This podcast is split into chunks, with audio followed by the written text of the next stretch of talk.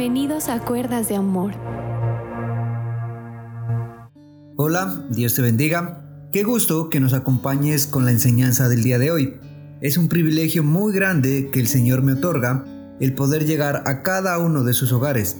Para esta ocasión, seguiremos con nuestra serie acerca de las verdades bíblicas que muchos han distorsionado y que lastimosamente han engañado a millones de personas en todo el mundo. En esta oportunidad hablaremos de un tema muy importante y es que solo Cristo salva. Diversas congregaciones y religiones en el mundo se jactan diciendo que solo perteneciendo a dicha organización se puede ser salvo o lograr un lugar en el cielo. Pero la palabra de Dios, que es la única fuente de autoridad en materia de fe, como lo vimos en el estudio de ayer, nos enseña otra cosa. Primero que todo, debemos comprender que la iglesia se compone de hombres y los hombres no salvan a nadie. Jesús dijo, yo soy el camino, la verdad y la vida. Nadie viene al Padre sino por mí, como lo vemos en Juan 14:6.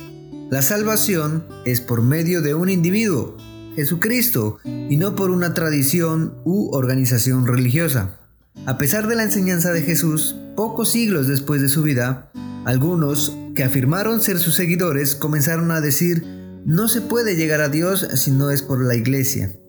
Así, el enfoque de muchos ha llegado a ser el llegar a Dios por medio de una organización o tradición religiosa, cuando la Biblia enseña que la salvación es por medio de un individuo, solamente a través de Jesús. El concepto de tomar autoridad de una tradición en vez de Cristo se revela en las palabras de muchos. Dicen frases como esta para apoyar sus prácticas, por ejemplo, mi iglesia enseña o la doctrina de la iglesia es, etc. No dicen Cristo enseña o la doctrina de Cristo es, porque la autoridad que citan no es Cristo, sino es la tradición de su iglesia. Aquí se hace importante reconocer que Jesucristo es el único mediador entre Dios y los hombres y que no hay salvación por medio de ningún otro, como lo dice Primera de Timoteo, capítulo 2, versículo 5 de la siguiente forma: Porque hay un solo Dios y un solo mediador entre Dios y los hombres, Jesucristo hombre. Y en Hechos capítulo 4 versículo 12, la Biblia nos dice esto: y en ninguno otro hay salvación, porque no hay otro nombre bajo el cielo dando a los hombres en que podamos ser salvos. Cuando cada uno de nosotros nos presentemos delante del Señor, el día que partamos de este mundo, no podremos presentarnos delante de Él y decirle, mira Señor, es que yo merezco ser salvo porque asistí a tal o tal iglesia. Eso es insignificante. Lo único importante es que hayamos nacido de nuevo, que tengamos una relación personal con Él y qué tanto del carácter de Cristo tenemos en nosotros. Recordemos lo que nos dice Mateo capítulo 7 versículos del 21 al 23. No todo el que me dice Señor, Señor entrará en el reino de los cielos, sino el que hace la voluntad de mi Padre que está en los cielos. Muchos me dirán en aquel día, Señor, Señor, ¿No profetizamos en tu nombre y en tu nombre echamos fuera demonios?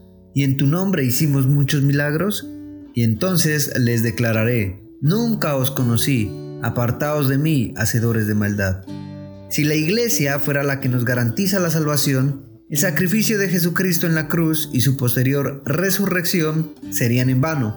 El apóstol Pablo nos enseña lo siguiente en 1 Corintios capítulo 15 versículos 13 y 14. La palabra del Señor dice así, porque si no hay resurrección de muertos, tampoco Cristo resucitó. Y si Cristo no resucitó, vana es nuestra predicación, vana es también nuestra fe. La Biblia también nos dice esto en Efesios capítulo 2 versículos del 8 al 9, porque por gracia sois salvos por medio de la fe, y esto no de vosotros, pues es don de Dios, no por obras para que nadie se gloríe. Él es el único redentor del hombre, Él es el único salvador de la humanidad. No hay nadie que salve sino Jesucristo. Él es el único que ama realmente al hombre, lo amó hasta la muerte, hasta el tormento, hasta el perdón más absoluto. La palabra del Señor dice así, porque de tal manera amó Dios al mundo que ha dado a su Hijo unigénito para que todo aquel que en Él cree no se pierda, mas tenga vida eterna. Y eso lo encontramos en Juan 3:16. Él es el único que sana hasta la raíz, no hay nadie que pueda sanar plenamente el alma y el cuerpo sino solo Jesucristo. Él sana a los quebrantados de corazón y venda sus heridas, como lo dice el Salmo 147, versículo 3. Además, Romanos capítulo 1, versículos del 16 al 17, define el Evangelio como la manifestación del poder de Dios para la salvación de todas las personas que creen en Él. De este modo, la Biblia afirma que Jesucristo es nuestro Salvador, es el redentor de nuestros pecados, por medio del cual pudimos establecer una relación con Dios. Ahora yo te pregunto, ¿qué es un Salvador y por qué necesitamos un Salvador? La Biblia nos dice que todos hemos pecado, hemos cometido actos malvados. Como resultado de nuestro pecado, somos merecedores de la ira y el juicio de Dios. El único castigo justo por pecados cometidos contra un Dios infinito y eterno es un castigo infinito. Esta es la razón por la cual necesitamos un Salvador, es decir, a Jesucristo, el cual vino a la tierra y murió en nuestro lugar. La muerte de Jesús fue un pago infinito por nuestros pecados. Jesús murió para pagar el castigo por todas nuestras rebeliones. Jesús pagó el precio para que nosotros no lo tuviésemos que hacer. La resurrección de Jesús de entre los muertos probó que su muerte fue suficiente para pagar el castigo por nuestros pecados. Esa es la razón por la cual Jesús es el único Salvador. ¿Está usted confiado en Jesús como Salvador? Le pregunto yo en este momento. Otra pregunta interesante que surge es la siguiente. ¿Es Jesús su Salvador personal?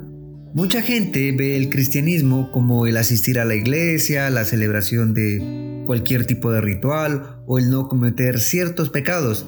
Pero eso no es el cristianismo. El verdadero cristianismo es una relación personal con Jesucristo. Aceptar a Jesús como su Salvador personal es poner su fe y confianza personalmente en Él.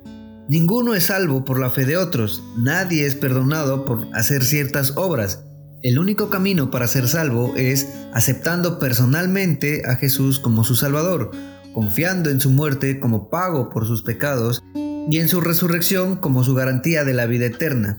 Entonces, ¿es Jesús personalmente su Salvador? Lo invito a que medite en esa pregunta. Si tú quieres que Jesús sea tu Salvador personal, solamente necesitas confiar en Cristo y en su obra consumada en la cruz, lo que le puede librar del pecado.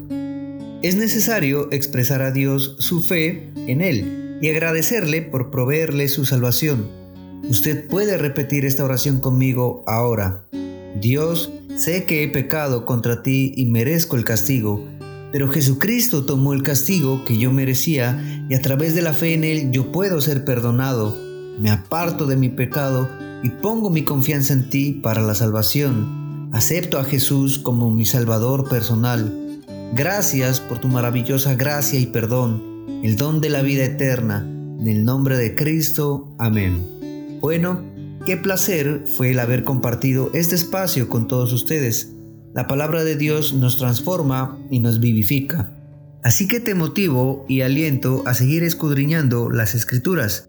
Dios te bendiga. Nos vemos mañana con más enseñanzas de Dios para tu vida. Bye bye.